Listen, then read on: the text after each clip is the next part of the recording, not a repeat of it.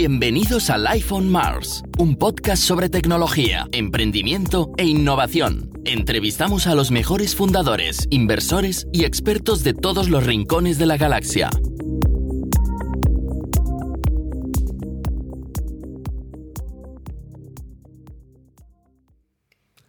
Hola y bienvenidos al podcast tecnológico de Marsbase. Bienvenidos al iPhone Mars. Yo soy Alex y hoy os traigo a Eduardo Manchón, CEO de MailTrack. MailTrack es una startup barcelonesa que nos ayuda a saber si nuestros correos electrónicos han sido abiertos por sus destinatarios. En este caso hablamos de dependencias de terceros.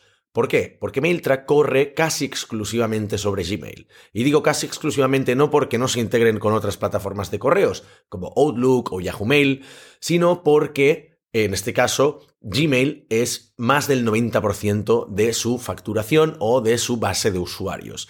De hecho, hace un par de semanas anunciaron en Twitter que habían pasado los 100.000 usuarios de pago en Estados Unidos, un granito para una startup de tan poca gente. En verdad, Mailtrack contará con una quincena de personas, si no voy equivocado ahora mismo, y trae unos 5 años de historia, con lo cual es un gran, gran milestone para una empresa tan pequeñita y tan bien organizada, porque es una empresa que prácticamente es bootstrap, es decir, ha recibido muy poca financiación externa y está haciendo las cosas muy eficientemente, incluso con a nivel tecnológico, trabajan con solo lo mínimo y tienen un approach muy minimalístico a lo que es el desarrollo. Em, dicho esto, ¿por qué hablamos de dependencias de terceros? Porque, de hecho, eh, como habréis escuchado ya en algún episodio anterior, nosotros hemos mencionado un par de veces, un par de ocasiones, incluso grabamos un episodio con nuestro cliente Daniel Vicent de Zaptails. Es una empresa alemana que se dedica a hacer libros sobre conversaciones de WhatsApp y tiene un caso exactamente igual al de MailTrack. Es decir, ellos hacen libros de WhatsApp, también hacen libros con otras plataformas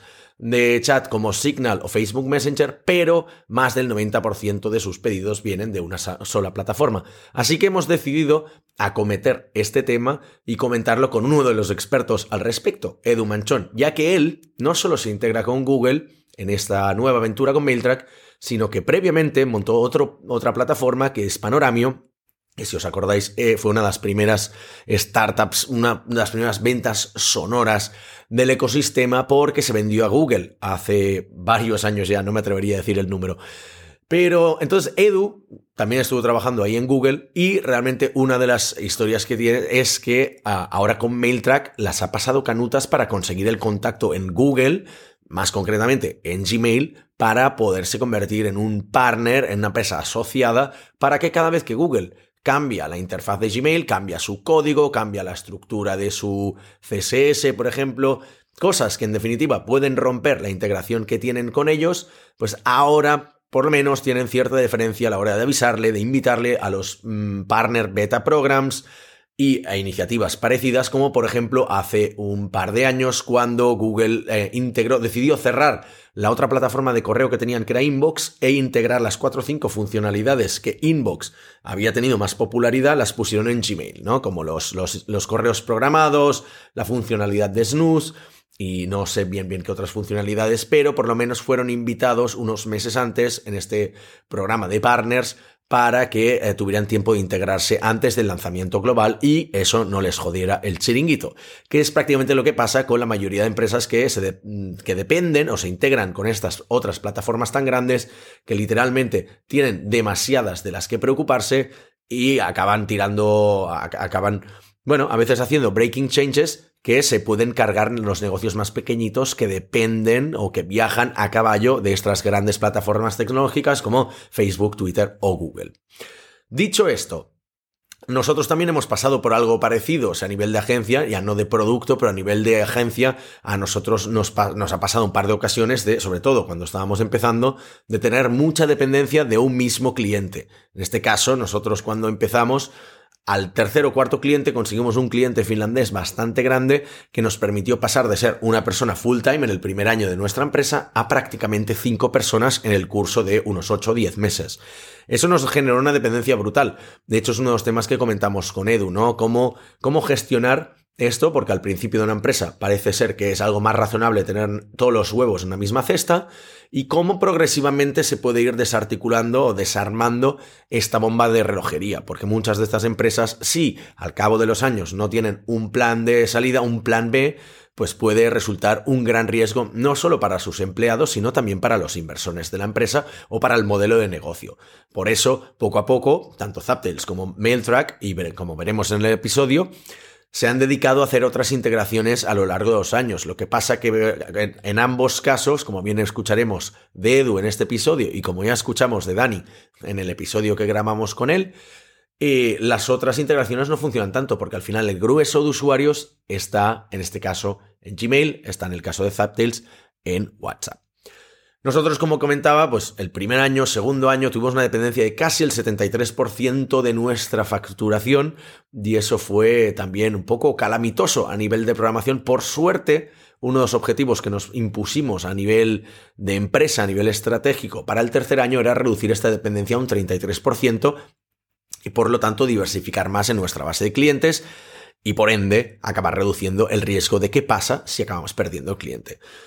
Lo que pasó es que perdimos antes el cliente, mm, chaparon por un tema de, financiación, se quedaron sin dinero, no acabaron de vender lo suficiente, cerraron la empresa, nos dejaron un buen boquete a nivel, de, a nivel de facturación, pero como ya teníamos el plan en marcha, habíamos hecho un gran push de ventas, acabamos reemplazándolos prácticamente de manera inmediata por otros clientes. Así que un cliente con el que empezamos el año con un 73% de facturación acaba siendo el cero en cuestión de unos tres meses. Pero por suerte eso no mató la empresa porque teníamos un buen plan que ya estaba en marcha. Pero definitivamente la lección aprendida habría sido muy costosa si no la hubiéramos implementado a tiempo.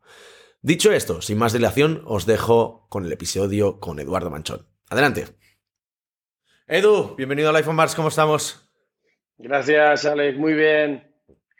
Oye, vamos a hablar aquí hoy de dependencias de otras plataformas, porque tenemos el caso de que nosotros, por ejemplo, tenemos un cliente que depende muchísimo de, WhatsApp, como ya hemos comentado en algún, en algún episodio anterior del podcast, y vosotros sois un ejemplo paradigmático de plataforma que se sustenta o que depende mucho de otra plataforma, en este caso, pues MailTrack corre sobre Gmail, otras plataformas también, pero fundamentalmente sobre Gmail, ¿no? Si quieres explicar brevemente qué es MailTrack para gente que no tenga ni idea del ecosistema y que no os conozca, alguien habrá en la vida? bueno, MailTrack, como su nombre indique, pues indica traquea correos electrónicos y, al final funciona, digamos, en, su mínima esencia como un double check de WhatsApp, pero para tu Gmail. O sea, nosotros eh, te pintamos dentro de tu Gmail unos double checks, un check enviado, dos checks eh, recibido y te damos información al respecto, no solo de la primera apertura, sino del histórico de aperturas y todo lo que sea relacionado. Si mandas eh, eh, un enlace también lo traqueamos y tenemos muchos servicios relacionados que a fin de cuentas lo que te ayudan es a saber qué pasa con tus correos. Normalmente, históricamente, mandas un correo, es como tirar una piedra a un pozo. ¿Qué habrá pasado con él? MailTrack te dice qué pasa con tus correos después de haberlos enviado.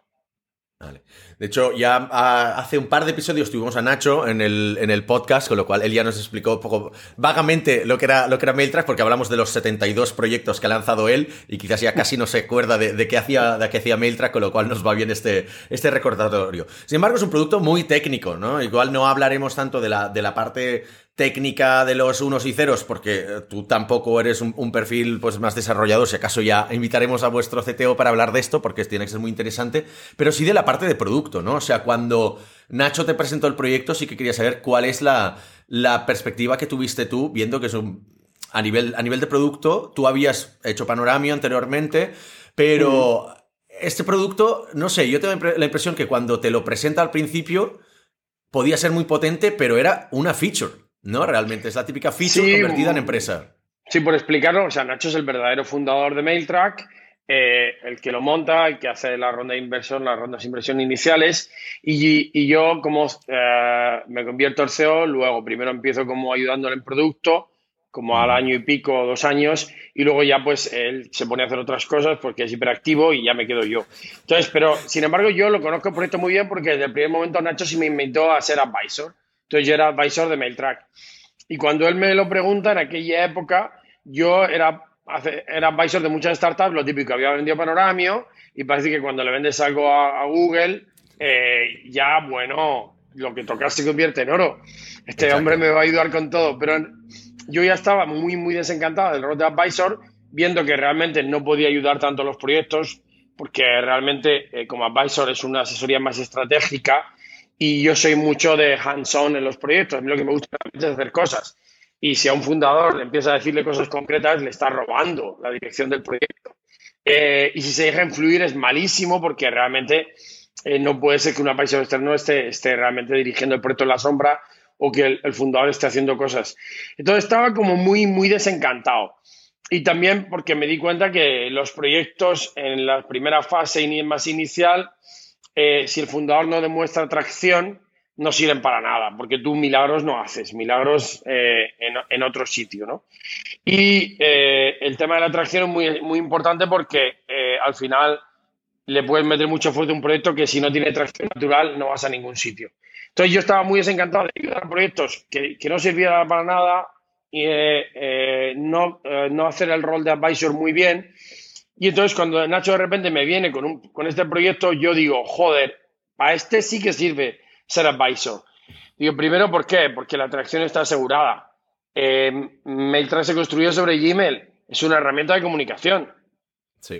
Eh, con lo que eh, eh, para usar la herramienta hay que mandarle mensajes a un tercero. O sea, tú mandas ya mensajes. Si nosotros nos metemos en esa comunicación, es relativamente sencillo que mediante viralidad, boca a oreja o lo que sea, consigamos realmente nuevos usuarios. Por tanto, la atracción. Y de hecho, o sea, mi, mi, mi, principal contribución en ese momento en el arranque es decirle, Nacho, pon una firma en todos los correos que ponga enviado con MailTrack. En lo, igual en aquella época salía mucho el enviado con iPhone, ¿no? Que era un poco sí. una, no tanto viralidad, sino una marca de distinción. Y en el Exacto. pasado lo había hecho eh, Hotmail. Hotmail, que era el más famoso, eh, que, que ponía correo enviado con Hotmail. Entonces la gente, pues, Consigue tus 25 ahí, megas gratis, ¿no? Creo que eran 25 Correcto. Megas gratis. Aunque tú tenías un correo, pero a lo mejor tenías el correo de la universidad o tenías el correo de no sé qué, lo típico, un correo de aquello muy malo, ¿no? Sí. Que bueno, no es que Hotmail fuera la releche, pero en aquella época era mejor que ningún otro. Entonces Exacto. pensé, joder, por fin, tal. Entonces, respecto a la herramienta, ¿para qué servía? Claro, yo no la entendía muy bien porque realmente yo no necesitaba saber cuándo mis correos han sido abiertos. Por mi caso de uso, cuando mando correos, eh, eh, no tengo que averiguar si realmente mi correo es importante o no. Si yo trabajo con, a nivel interno dentro de una organización con trabajadores eh, o, o, o, o co-founders, realmente me importa bien poco. Sé que el correo lo vas a abrir.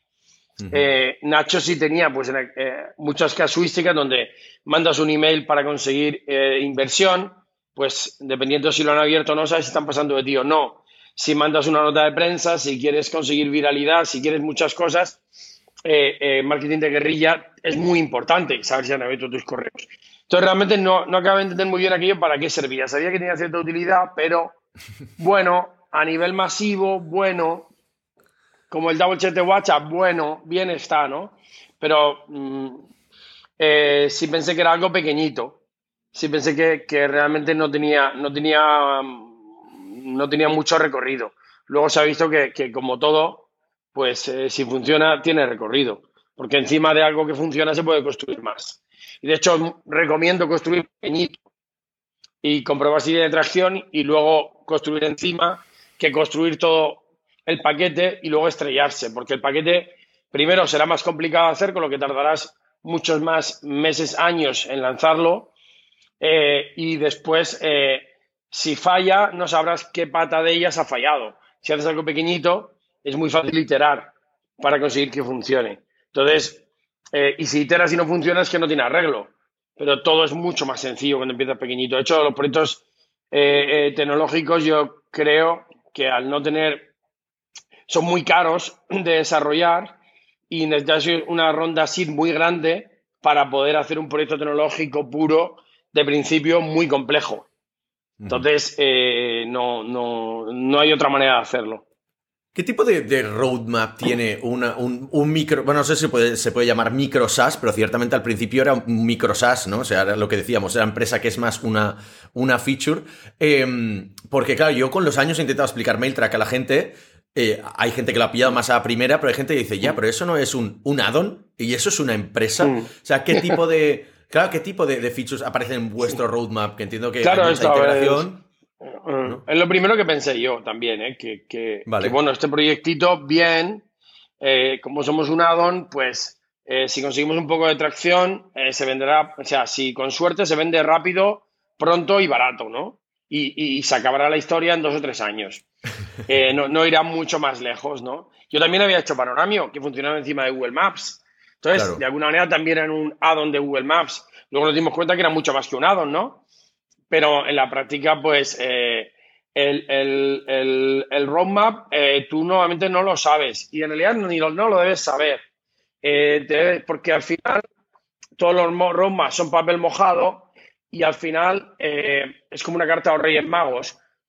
Eh, una cosa es que tuvieras un goal final de que yo quiero convertirme en un CRM, ¿no? Porque me meto un pie en el mundo de los CRMs y al final el email tracking es parte del mundo de los CRMs, del mundo de, los Customer Relationship Manager. Es decir, toda la información de un cliente la tengo junta. Eh, todos los CRMs mandan correos traqueados o integran esa información. Pero claro, empezar pensando que tú vas a hacer un CRM y que vas a hacer toda la feature de un CRM es una receta para el desastre. Porque para empezar te vas a flipar mucho, vas a tener la cabeza muy difusa, vas a perder foco. Entonces, bueno, que tú puedes decir, me meto en ese mundo a nivel estratégico, bien, pero eh, eh, no pienses en un roadmap. El roadmap te lo van a decir los usuarios. Esto es una, ventaja y cuando haces un producto que tiene tracción, es que la gente te va a ir pidiendo las cosas.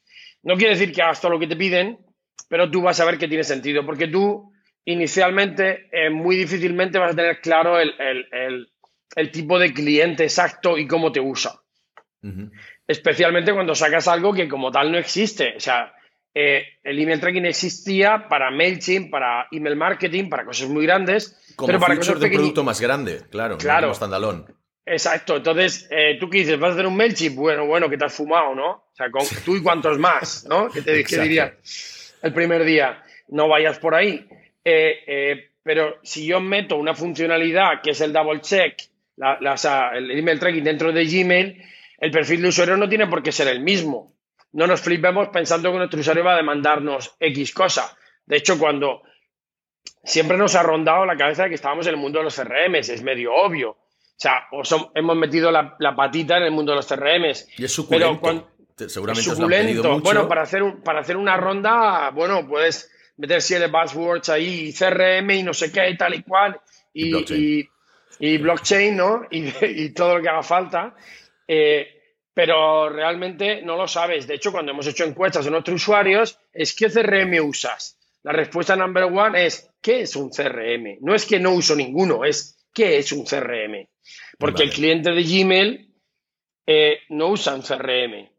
Eh, que use un CRM ya usa otra herramienta de correo electrónico mayoritariamente. Estáis pre-CRM en ese sentido vosotros. Claro, en ese sentido estamos en un mundo pre-CRM. Entonces, eh, eh, realmente lo que yo me he dado cuenta con los años es que tú puedes verlo que como que hemos hecho una micro feature, pero también puedes verlo como que hemos creado un nuevo mercado. usuarios que no usaban el email tracking, estás usando el email tracking. Entonces, es un mundo nuevo. Eh, y ese mundo pues no lo conoce nadie porque se está inventando sobre la marcha. Entonces, ¿cómo es de grande? Nadie lo sabe. Se quedará pequeñito, se quedará grande, tendrá recorrido o no. Misterios del universo, ¿no? Pero sí es verdad que esos usuarios te van diciendo el, roadmap y, te van diciendo lo que van necesitando. Y por ahora nadie ha dicho la palabra CRM. Vale. Eso es la verdad. O sea, ni siquiera integrados con un CRM. Tercero, no. Eh, entonces, lo que sí que pues, nos han ido diciendo son las cosas que necesitan y que a fin de cuentas eh, son muy obvias conforme vas viendo cómo te usan. Eh, y tienen que ver con una expansión natural de la propia feature. Pues MailTrack traqueaba los correos, pero mete un único píxel. Entonces, en cada correo enviado, si mandas un correo a varios, no sabemos quién lo ha abierto solo ese ejemplo, solo intentar saber, o sea, saber quién lo ha abierto en un correo con varias personas en copia, significa un sistema de envío totalmente diferente y, técnicamente más complejo. Para que te hagas una idea, solo lo hemos podido lanzar ahora siete años más tarde. Eso sí, sabíamos que era la feature number one que pedían los usuarios. Y a nivel más complejo, pues eh, eh, la gente pues quería el link tracking, quería un panel de control más complejo, quería eh, básicamente más de lo mismo, ¿no? Entonces, ese es el primer paso del roadmap. Más de lo mismo y mejor de lo mismo, ¿no? Y eh, no fliparte con voy a hacer chorrocientas funcionalidades. Eh, nosotros hemos ido añadiendo funcionalidades de follow-up, por ejemplo, si el usuario es un usuario poco sofisticado, yo te aviso si el correo no ha sido abierto en 24 horas. También te aviso si el correo no ha sido respondido en 24 horas. Te aviso si un correo viejo de repente ha sido abierto. Quiere decir que ese, mensaje de repente ha, ha conseguido atención. O también te aviso si un correo ha sido abierto muchas veces. Muy probablemente ese correo ha sido forwardeado a un tercero. Nosotros no sabemos si ha sido forwardeado con certeza, pero entonces yo te aviso de manera automática. Ni siquiera tienes que irte al panel de control a verlo. Yo ya te aviso, ¿no? Entonces, eh, dime, dime, perdona, que te he cortado. De un usuario poco sofisticado que no quiere configurar acciones. Entonces nosotros ya vigilamos lo que pasa por él y le avisamos cuando toca. Entonces, al final, eh, es una mezcla de tus intuiciones respecto al usuario que tú vas viendo que tienes y lo que te van pidiendo, ¿no? Claro, exacto. Entonces, vosotros, por un lado, habéis tenido que escuchar mucho al usuario y no fliparos con lo de. Seguro que había una parte de usuarios que querían CRM, que habría sido una evolución natural del producto. Si hubierais tirado por la vía del VC, vosotros siempre, aunque hubo una, una una mini ronda al principio, habéis sido ya mucho más bootstrap, ¿no? Porque habéis conseguido tener muy buenos números con, los años, pero habéis focalizado, habéis especializado, habéis hecho un drill down, ¿no? Una verticalidad muy heavy con el tema de vamos a hacer solo el email tracking y punto, o sea, un foco brutal. Pero bueno, por otro lado, una de las cosas que es lo que creo que podemos centrarnos ya en eso, es que habéis descubierto que la mayoría de peña que os usa son Gmail. Entonces, eso, por un lado, bien, porque tienes unificado tu, target user, ¿no? Tu, user base. Por otro lado, os crea una dependencia brutal de, Gmail, ¿no? O sea, sigue siendo así la mm. distribución prácticamente al 100% de usuarios de Gmail versus otras plataformas. Sí, sí, no, no sé, nosotros no tenemos otra plataforma, simplemente no. De hecho, es, es Gmail y Chrome, porque los otros navegadores, aunque ya, por ejemplo, Edge soporta extensiones o las soportaba desde hace tiempo, no eran muy fiables. Entonces, eh, el problema fundamental de este tipo de dependencias y por qué se generan es que cualquier proyecto que va bien eh, consigue la adquisición no de manera variada de mil fuentes, sino que eh, lo peta en una fuente concreta, ¿no? Ya sea incluso la gente que lo hace a nivel marketing de pago, no suele ser que reciba un poco de aquí y un poco de allá. O sea, si lo petas, normalmente recibes casi todo de una fuente. En este caso es la Chrome Web Store la tienda de aplicaciones de, de, de, Chrome, de extensiones, perdón, eh, que eh, realmente tiene mucha más vida de lo que parece. Es un mundo muy uh, menospreciado, porque a fin de cuentas, en extensiones, en ese mundo, lo que hay son eh, bloqueadores de publicidad, CRMs. CR, CRMs, bueno, algunos sí, pero esos son los, los pocos. O sea, la mayoría, digamos, que son o cashbacks o VPNs o mm. bloqueadores de, publicidad o eh, robadores de afiliados. Y solo hay como un 10% de proyectos legítimos donde está MailTrack y están los CRMs y ese tipo de cosas, ¿no? Porque hay gente que sí que ha dicho, voy a hacer un CRM para Gmail y voy a meterle mucha capa de, de potencia y de funcionalidad que hay es tener un poquitín nuestros competidores, que en realidad jamás han sido nuestros competidores, pues nosotros solo hemos hecho la parte de email tracking, pero mucho mejor que ellos. Para ellos, ellos han hecho una capa muy grande de funcionalidad. Entonces, al final, ¿eso qué significa? Que vas a tardar muchos años en construirla. Muchos años en construirla significa que tienes que estar con una buena ronda de inversión de, pues, entre algo entre 5 y 20 millones.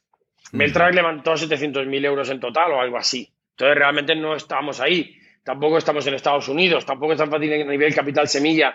Sobre todo es una reflexión que está saliendo últimamente de que cada vez se hace más difícil hacer algo eh, tecnológicamente eh, relevante o valioso en, seis meses y poder lanzarlo, lo que se decía antes de lanzar rápido. Sí. Entonces, la, única manera es estar como en modo stealth, este que le llaman, no como se pronuncia en inglés, stealth, mm. eh, dos o tres años con unas inversiones fuertes, sin nadie ver nada, en modo prueba. Entonces, así lo han hecho Notion y así lo han hecho varios proyectos que han ido de ese, de ese rollo. En el caso de Meltrack, a no tener ese tema de financiación, eh, no estar en Estados Unidos y también se hizo en el 2013, o sea, la financiación fue bastante, creo que la última ronda debió ser en 2015-2016, que fueron 300, 300, poquita cosa cada vez. Pues realmente era, o haces una cosa muy pequeñita, muy micro, o no tienes manera. Entonces, respecto a la dependencia, es que, como digo, es un poco inevitable que si te va bien tengas una fuente fundamental de, adquisición. Eh, por lo que sea, lo petas en algo. Y entonces, claro, es, tu punto fuerte y es tu punto débil al mismo tiempo. Entonces, eh, las características intrínsecas de cada una de esas fuentes determinarán qué tal te va. Hay proyectos que su fuente es el SEO y de repente viene una nueva versión del algoritmo y baja del 30%. Exacto. Eh, todas las business fundamentals a tomar viento. Pero es que, claro, son proyectos mm, que, que vienen por SEO, es inevitable, funcionan así. Hay proyectos que funcionan en base a, un marketplace, pues las apps te sacan de app de la semana en, el, en la App Store o en donde sea y tus métricas, boom, boom, suben y bajan. O sea, realmente eh, al final siempre hay algo que, realmente es bastante incontrolable en estos procesos de crecimiento masivo. Evidentemente, si creces poquito a poquito, como una hormiguita, a lo mejor sí que lo tienes todo muy distribuido, pero entonces, mm, mal rollo, porque crece muy poquito, entonces no es relevante, ¿no? El momento que tú creces mucho, siempre hay una fuente de tráfico, una tubería gorda que te, que te está alimentando. Entonces, es un, es un caso inevitable. Claro, pero tienes que estar gestionando un poco las expectativas tanto con los inversores como con equipo, como con incluso contigo mismo de saber mm. que dependes, o sea, si el día de mañana Google decide que no se puede hacer email tracking o dice mail track ya no puede funcionar, eh, se va el mm. negocio al garete. O sea, los, los, los fundamentals de negocio te dicen que no tengas nunca un cliente demasiado grande para que no tengas una dependencia. Sin embargo, vosotros habéis decidido apostar por esa dependencia al 100%. Sí, sí, claro, o sea, el, es que, claro, es muy diferente una, una, el tipo de negocio que es y en qué fase está. Evidentemente, de cara al futuro, nosotros no nos queda otro remedio que apostar por otras plataformas. Pero eh, eh, el tema es que esas otras plataformas, por ejemplo, hacer un add-on para Outlook o, o, tener una app mobile, eh, no son cualquier cosa. Estamos hablando, primero, porque es construir MailTrack de cero de nuevo en otra plataforma no solo construirlo, sino llegar al nivel de fiabilidad que tenemos, que es un tema bastante delicado. Claro. Y con la pero lo peor no es eso, porque dices, bueno, poder construirlo. Imagínate, tardamos dos años en que el addon esté fino. Vale, y el marketplace de addons, ¿y ese quién te va a conseguir las instalaciones de ese addon? Porque mágicamente no suceden. Entonces, nuestra experiencia es que cuando hemos salido para otros marketplaces, estaban muertos. El marketplace de addons de Firefox tiene muy poca vida y ellos hacen muy poco por dinamizarlo. Eh, eh, tuvimos el addon, el, para el, navegador Edge. Estamos hablando del el mismo servicio, la misma cosa, simplemente cambia el navegador. Y muertos. Con lo que pasaba, al final acababas con muy pocos usuarios y como tenías pocos usuarios, cuando había un bug, que claro, al no ser 100% compatible, eran bugs diferentes, eh, no los arreglabas con la misma prisa, con lo que empeoraba mucho la calidad del servicio, con lo que al final estaba terminando dando vergüencita. Tenías para tres plataformas, dos plataformas más que eh, funcionaban regular. Entonces, por cierto, ahora Edge ha conseguido, parece ser, parece ser, no me aprendería a, jurarlo, que los, las extensiones de, Chrome funcionan tal cual. De hecho, cuando te instalas Edge, te, te chupa las extensiones y, te, y directamente Mailtrack funciona sí o sí. Y tenemos gente del equipo de Mailtrack, de finanzas o operaciones, que son gente de Edge, que, que le funciona correctamente. Pero eh, si yo me, o, por ejemplo, digamos, voy a hacer una app de Mailtrack, he contado lo del lado de Outlook, complicado. O sea, lo mm. vamos a hacer, es inevitable. ¿Por qué? Porque a partir de cierto momento, eh, por bien que yo vaya, me voy a estancar, quiero decir. Y el corporate está en Outlook, o sea, no nos engañemos. Claro, entonces, de alguna manera, mi estrategia tiene que cambiar en cierto momento. El corporate está en Outlook. Eh, yo, mi, crecimiento va a ser el que es, eh, digamos, dado por la Chrome Web Store y por, eh, y, por mi firma, por mi viralidad, digamos, natural. Pero realmente no puedo impactarlo más si lo quiero hacer subir. Entonces, a partir de saturar ese, ese canal y decir ya no da más de sí, eh, pues me toca irme a otras plataformas. Pero, por ejemplo, pero ya he comentado lo de Outlook, pero imaginemos que hago una app para ellos. Una app para ellos, en realidad, voy a conseguir que la gente se cambie a mi app para que envíe los correos a través de la app de correo de MailTrack en lugar de Gmail. Pues, hombre, es un poco difícil. Un competidor nuestro, Boomerang, tiene una app que en realidad es una app de, correo completa. Claro. Yo les pregunté, porque los americanos son muy abiertos, oye, ¿cómo es que habéis hecho una app completa? Dice, para adquisición. Vale. Supongo que se aplanaron y necesitaban otra fuente. Las las apps Store tienen mucha vida, ¿no? Entonces, otra fuente de conocimiento. Entonces, cualquier estrategia pasa por eso, pero estamos hablando de que cuando es una empresa más establecida, con un crecimiento más complicado, eh, diversificas. Pero diversificar, cuando estás arrancando y estás creciendo fuerte en una, lo que tienes que hacer es toda esa, toda la que funciona. Lo otro es, apostar a caballos que no sabes si serán perdedores. Si ya tienes pocos recursos, ya eres una empresa pequeñita, bueno, que ya pequeñita, somos ya 28, 29. Eh, sí, pero en su momento eh, lo peor que puedes hacer es intentar diversificar cuando buscas crecimiento brutal en el arranque. Ya, demasiada suerte si encuentras una fuente, el tubaco ese fuerte. Ya demasiada suerte si encuentras una, como para pretender encontrar tres fuentes simultáneas grandes, ¿no? Eso se lo dejo para, para, para, otro tipo de perfil. Que no digo que no se pueda, pero yo no. Demasiado para para el body. Y una, y una de las cosas que has mencionado es decir, sí, claro, podemos lanzar una app para complementar esto, lo otro. Por ejemplo, nosotros tenemos el caso de esto, ¿no? Trabajamos para esta empresa que es Taptels, que depende mogollón de WhatsApp, bueno, corre sobre WhatsApp. Y recientemente, pues, eh, por las apps tuvieron una limitación, por limitaciones de plataforma, lo que fuera, de, de tecnología, Hicimos una, una, app desktop que ha funcionado muy bien durante todo el año y ahora WhatsApp te cambia todo el... Ah, bueno, WhatsApp ha cambiado todo el tema del cifrado y del login para hacerlo multiplataforma de verdad, porque hasta ahora era un fake, y se ha ido a la mierda. O sea, en ese sentido, ya no nos sirve la app que desarrollamos para eso. Entonces ahora tenemos que volver a las apps móviles. No te garantiza nada, eso es la dependencia, ¿no? El pan nuestro de cada día en MailTrack es ese. O sea, Gmail saca cambios y se rompen cosas. Y cuando hace... Eh, eh, antes éramos más mindundis, ahora si hacen un cambio muy muy grande hace dos años o tres, cambiaron totalmente Gmail y entonces ahí sí que nos dieron cuentas de prueba, hicieron una especie como de sandbox ¿Pero cómo se para probar todo. ¿Qué, es lo que quería bueno, ¿Cómo se llegó esta relación? al final, eh, cuando tienes cierto número de, mm. instalaciones, ellos ya te ven y al top al top eh, de extensiones les mandaban ese correo, que no fue algo creado en exclusiva para nosotros, sino para todo ese mundo. Pues hay, hay bastante gente allí y hay proyectos bastante serios, tipo Mixmax, Strike y tal. Bueno, bastante serios, pero que, bueno, ninguno realmente es, es eh, se ha hecho gigante, ni un unicornio, ni mucho menos. Son proyectos que, bueno, algunos sí que ha hecho una ronda maja, a lo mejor de, de 15 millones, pero, pero realmente ese mundo por ahora está, está por hacerse. Pero en cualquier caso, eh, eh, eh, al final, conforme, cuando tú te haces grande, te hacen caso, no tiene misterio. Cuando tiene muchas reviews, aún, así, de alguna manera,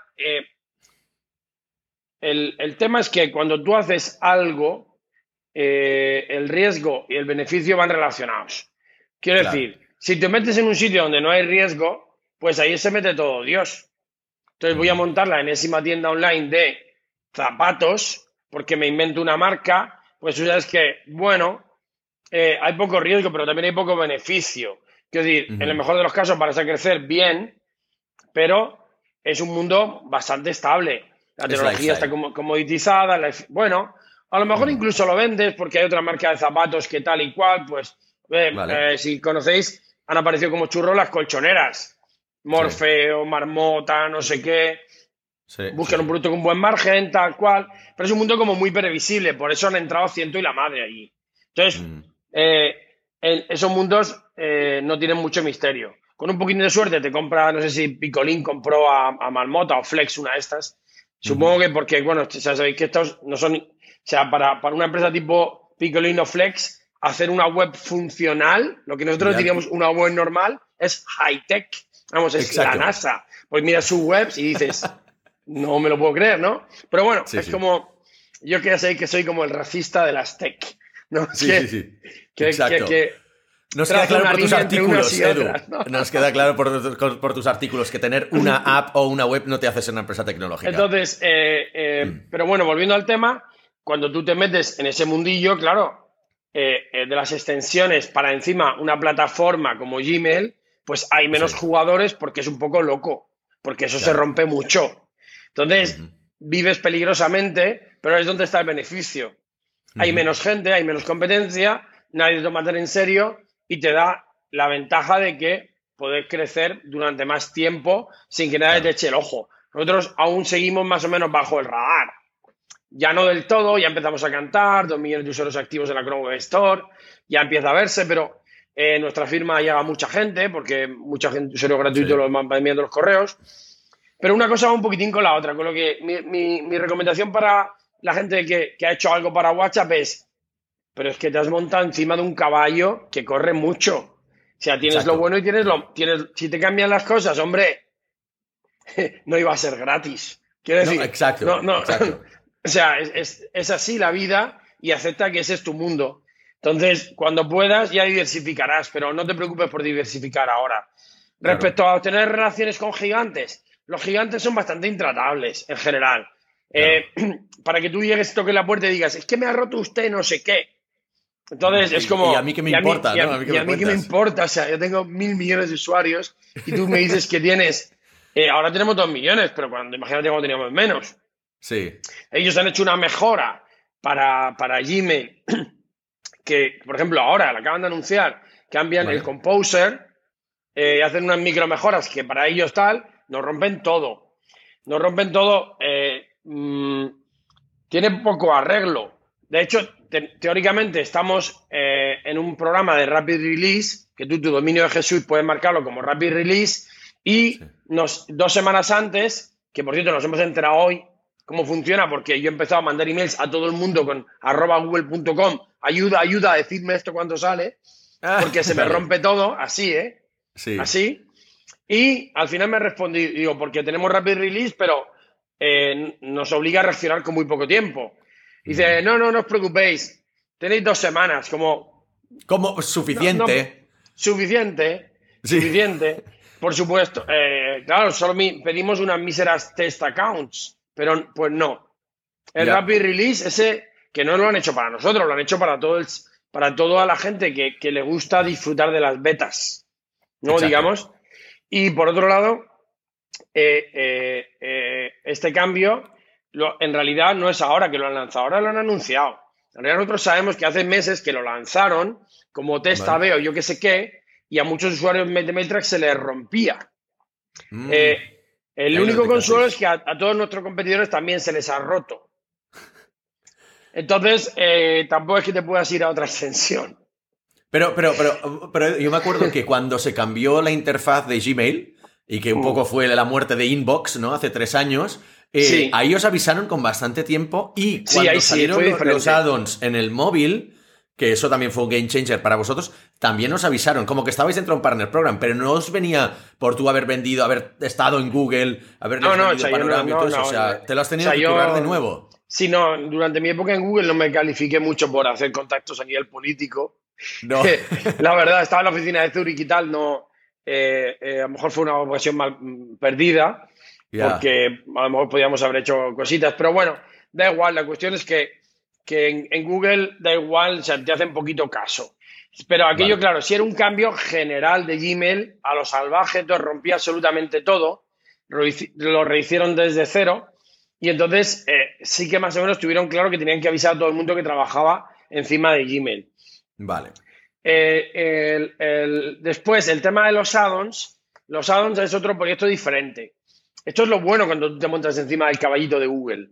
Cuando que ellos de repente decidieron que, claro, a ver, decidieron, yo me lo imagino en mi cabecita, que a lo mejor fue diferente, pero en mi cabecita es, eh, nosotros Gmail no podemos mejorarlo mucho porque es una herramienta para todos los públicos, eh, pero estaría bien que Gmail mejorase más.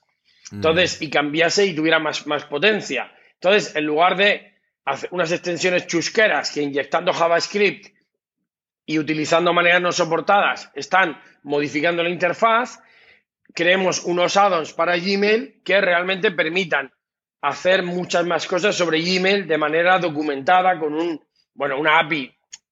Em, imaginemos que es como una API, ¿no? No es una API. Pero que no, que no falle, ¿no? Entonces, esos proyectos eh, están bien porque de repente, cuando eh, el, caballo en el que tú te montas hace algo más, eh, le viene bien que tú estés. Entonces, en ese caso, le interesaba a gente que usara los addons, porque acaban de arrancar. Entonces, al mismo tiempo, ellos promocionaron los addons. Los addons eh, reciben mucho tráfico porque en, las, todas las cuentas de, correo de Gmail o G Suite, a la derecha tiene una columnita donde pone un más y tú le das a ese más, eh, te sale, te tiene una pop-up con, con, los addons, con los top 10. MailTrack desde siempre vio aquella oportunidad, se lanzó y somos un addon top 10, que ahí sale unicornio, unicornio, unicornio, unicornio, MailTrack, unicornio, unicornio. Es como, ¿qué, hacemos nosotros ahí? Bueno, porque aprovechamos la oportunidad, porque en aquel momento eh, ellos eh, eh, quisieron darle potencia a ese proyecto. Luego los addons están ahí un poquitín medio muertos. teóricamente tenían que haber hecho mucha más potencia, permitirnos hacer muchas más cosas de manera documentada. En la práctica, eh, eh, eh, bueno, en teoría deberían haber sustituido a la extensión, en la práctica ni de coña. Con el addon no podemos hacer casi nada. Pero, a fin de cuentas, sí nos sirve para la versión mobile. Resulta que el addon funciona en mobile, la extensión nuestra, por supuesto, no funciona en mobile porque es una extensión para Chrome Browser Desktop y las extensiones de Chrome no funcionan en mobile. Y de repente tenemos la funcionalidad, sin tener que hacer una app propia para iOS ni Android, de, que nos, de funcionar en mobile y encima, encima de la app oficial. Entonces pasan esas cosas. Por eso digo, tiene lo malo que se rompe, pero cuando ellos sacan eh, eh, algo nuevo, pues tú estás ahí en primera línea y te vas a beneficiar. En el caso de Panoramio, nosotros lanzamos eh, mm, Panoramio sobre la API de Google Maps y utilizamos la API y cuando ellos realmente necesitaron esas fotos para Google Earth, nos usaron para Google Earth y terminamos siendo una capa por defecto para Google Earth porque realmente mejorábamos mucho su servicio. Claro, os eh, entonces, claro, o sea, eh, Él, encajaba como un guante. En el caso de Mailtrack no es tan así, porque realmente ellos no, no se plantean añadir esa funcionalidad, porque aparte el email tracking tiene un punto polémico, ¿no? Sí. Sobre el tema de la privacidad y tal. Entonces, eh, realmente no nos va a comprar Google, eso siempre lo he tenido claro al menos no por el email tracking. y, y, quien eh, en realidad, pues, eh, eh, en este caso no es exactamente, pero viene a ser la misma jugada. Tú te montas en un caballo que corre mucho. Pues ese caballo, al correr mucho, tiene sus cosas buenas y cosas malas. Te puedes caer del caballo porque corre mucho, te lo pueden bloquear, pero es que un proyecto que crece mucho intrínsecamente vive peligrosamente. O sea, no puedes no vivir peligrosamente, ¿no? O cuando dependes de terceros. Cuando dependes de terceros. al final es una, time, una time bomb, ¿no? Una bomba de relojería de, empresa. Bueno, claro. Sí, a ver, está claro que, tú eh, poco a poco tendrás que eh, establecer una relación mucho más fuerte, diversificar plataformas y convertirte en un player más fuerte. Ahora, si ni siquiera Fornite ha podido negociar las comisiones con la, con, la App Store. Imagínate. No sé si me explico. Estos, estos players eh, son muy, muy fuertes. Entonces, eh, eh, realmente, pues, al final nosotros, si el proyecto vive los suficientes años y no se vende antes o algo así, acabaremos haciendo una app mobile con un propio cliente de correo, está claro. Ahora, el nivel de recursos que se necesita para eso sin un unfocus es muy grande, pues eso tendrá que esperar dentro de dos, tres años. Exacto, y de hecho yo me acuerdo que, en su momento cuando buscábamos o buscabais la relación con, mm. Google, un poco el mensaje que nos llegó, e investigando y contactando a gente, evidentemente tenemos contactos en Google, ¿no? decían, ya, eh, no te puedo dar el nombre exacto de la persona, pero tienes que pasar un poco la manera de contactar con Google es, contacta con alguien que conozcas, le pasas un email con lo que necesitas, ellos internamente hacen el forward a ver quién de esto, y si les interesa, te hacen la intro. Ese era el. No sé si con los años habéis conseguido reforzar esta relación o no. No, no, sigue, sigue funcionando así. Sigue funcionando así. Claro, al final, el manager de Google o el quien sea tiene sus OKRs internos, entonces depende un poquitín de la buena fe. Entonces, de, de, cada uno. Al final pasa porque hay un developer que tú sí conoces y que suele ser más responsivo, muchas veces es el que, el que más, más, más comprensivo, querría decir eh, normalmente es el que arregla los bugs, ¿sabes? Y entonces ese tipo a lo mejor es majete y lo reenvía a quien toca. Pero muchas veces cuando lo reenvía el otro te dice poner el ticket o poner no sé qué o hacer el proceso estándar. O pasamos. Realmente, O pasamos, sí. A ver. En Facebook no lo hemos conseguido nosotros, o sea que es como, bueno, pues ahí se queda. Normalmente, normalmente nosotros la respuesta al 90% de los casos es pasamos. Sí, sí. O sea, mm, el caso que me estás contando es caso vuestro concreto, yo no voy a hacer una cosa para vosotros. O sea, y claro, lo entiendo perfectamente. Eh, también entiendo que, cuando, que las empresas están en Silicon Valley por algo. Y como se dice, si los fondos de inversión muchas veces o estás a una de caminable de, o, no sé, en, bici de tal startup o no le inviertes, pues imagínate para cosas de estas. Entonces al final es mucho más probable que si tienes oficina allí, eh, yo me lo he planteado muchas veces, irnos, allí un tiempo, pero irnos a, vivir. Entonces, eh, probablemente sea la única opción para conseguir esa relación. Es un poco triste, pero al final, eh, eh, porque al final yo no estoy, yo no, es que vaya a, conseguir eh, realmente manipular nada, simplemente hacerme caso, ¿sabes? Que os estoy mejorando el servicio, ¿no? Porque a ellos realmente les cuesta entenderlo. Ellos tienen su vida, su flujo de correos, un buzón lleno y el tuyo es un correo más allí, ¿no? Entonces, que ellos entiendan el beneficio real es complejo. Entonces, probablemente eso solo se dé si hay una relación más, más intensa.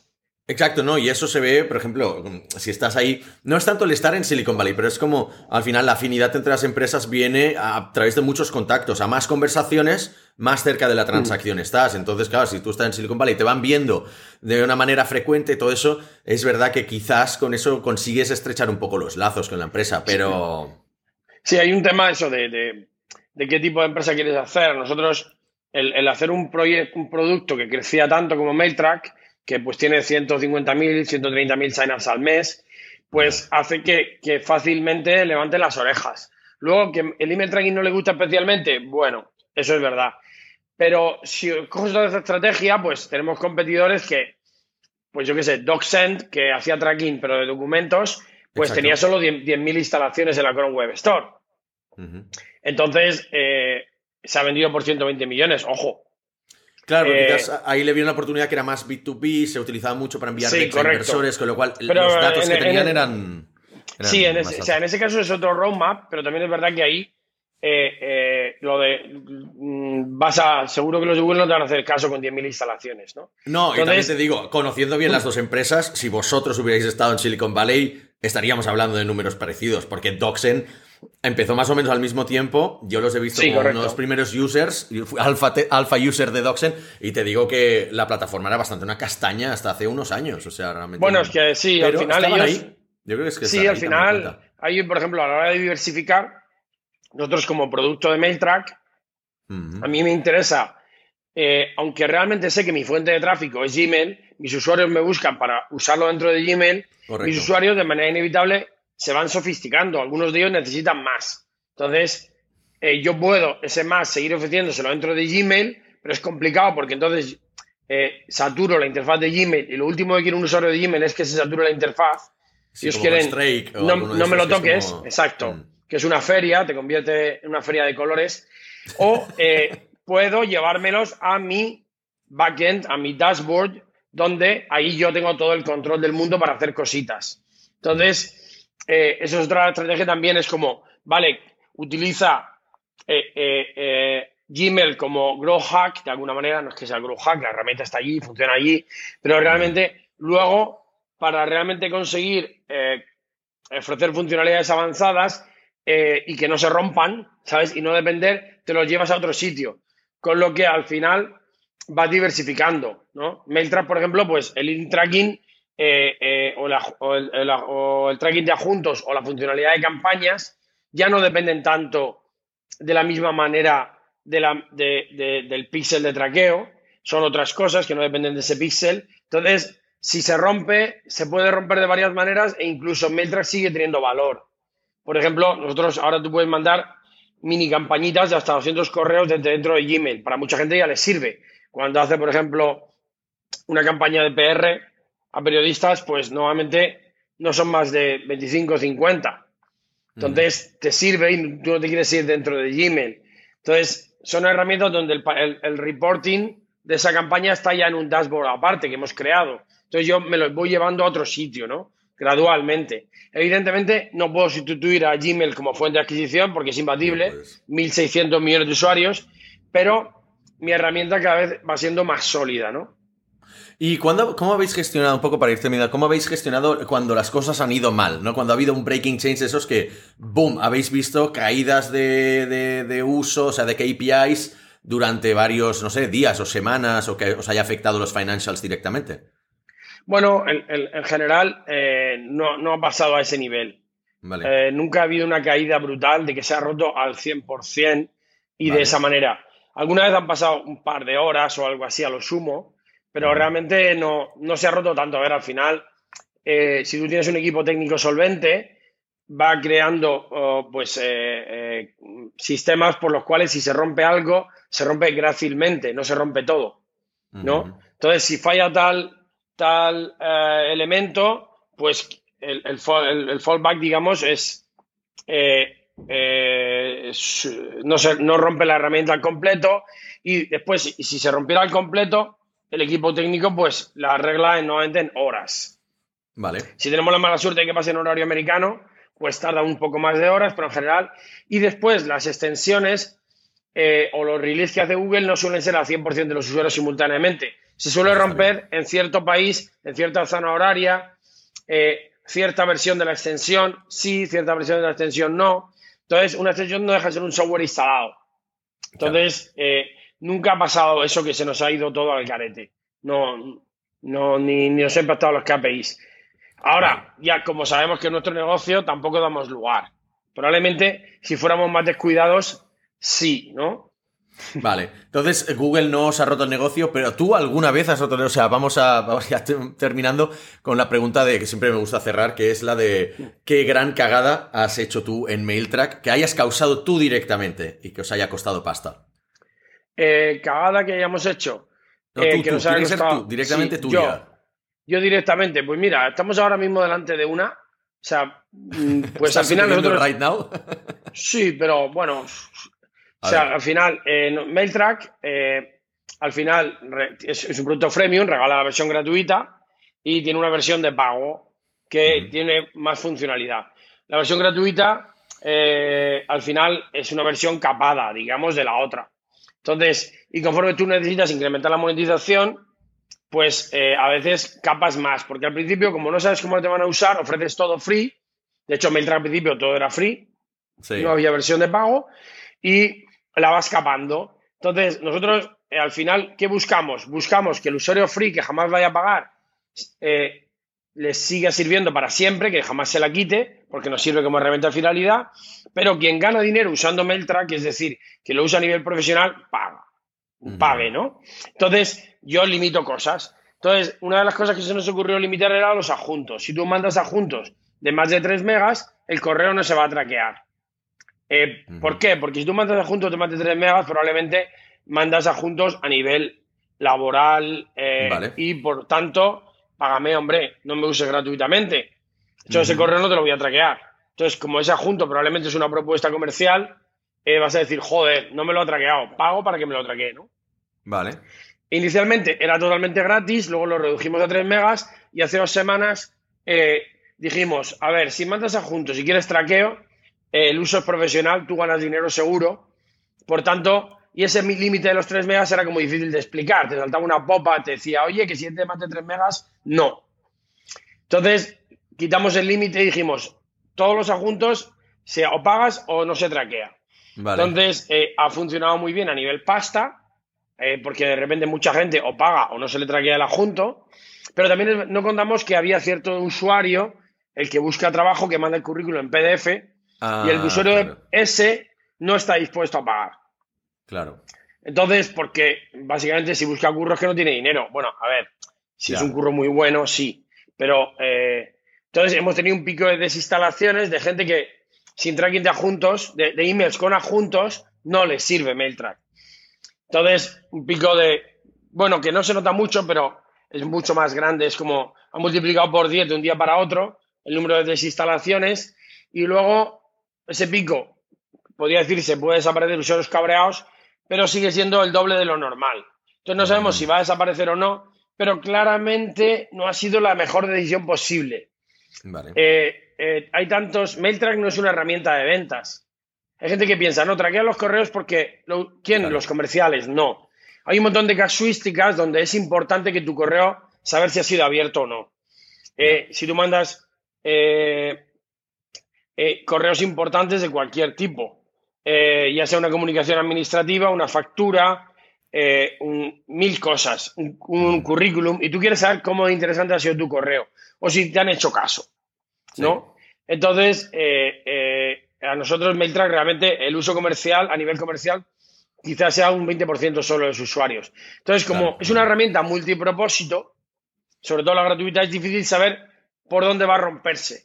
De la misma manera que os decía de cómo voy a hacer yo un roadmap si no sé ni para qué se usa. Exacto. Si un CRM, ¿qué me cuenta? Si no sabes ni lo que es un CRM, pues de la misma manera es fácil equivocarse. Yo creo que en este caso eh, nos va a tocar eh, rectificar. La suerte es que justamente vamos a lanzar el traqueo de adjuntos, entonces te vamos a decir, eh, como funnel de conversión a pago, decirte, oye, chato, eh, te traqueo el correo igualmente, pero si quieres el traqueo del adjunto, que aún vale más, o sea, en el sentido de que vale más eh, a nivel valor de producto, paga. Y entonces, eh, a lo mejor se compensa. Podemos quitarle el funnel sin perder dinero porque tenemos lo otro listo. Vale, bueno, porque no estáis vendiendo la herramienta como una herramienta para desarrolladores de negocio, comerciales, etcétera, sino que es para el público genérico, entonces también mm. no llueve a gusto de todos. Edu, último minuto. Em, ¿En qué os podemos ayudar? ¿Qué te podemos ayudar a ti? A MailTrack eh, desde la comunidad de, oyentes de Life on Mars, del podcast.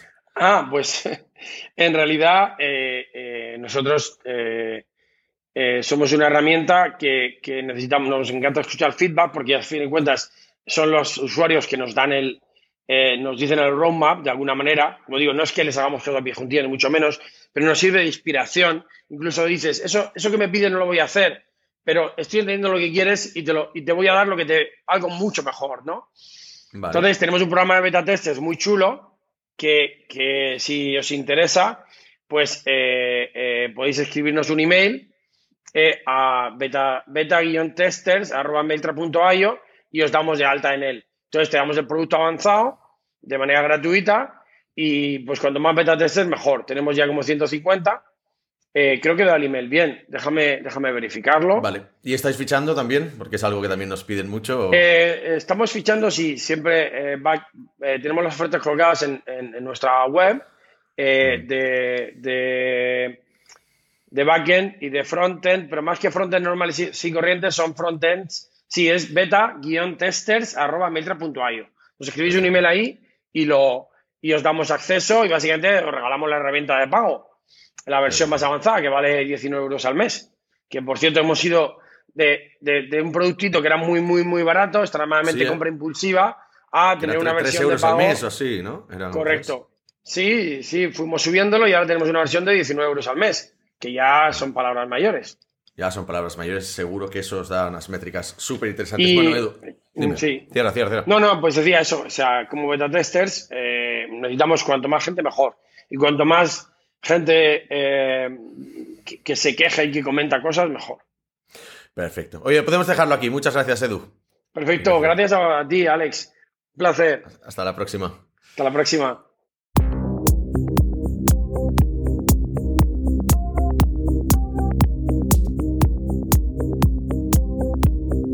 Somos Mars Based, una consultora 100% remota especializada en desarrollo web y móvil de Barcelona. Ayudamos a todo tipo de negocios, desde startups hasta grandes corporaciones, a hacer realidad sus proyectos tecnológicos. ¿Y a ti, en qué te podemos ayudar?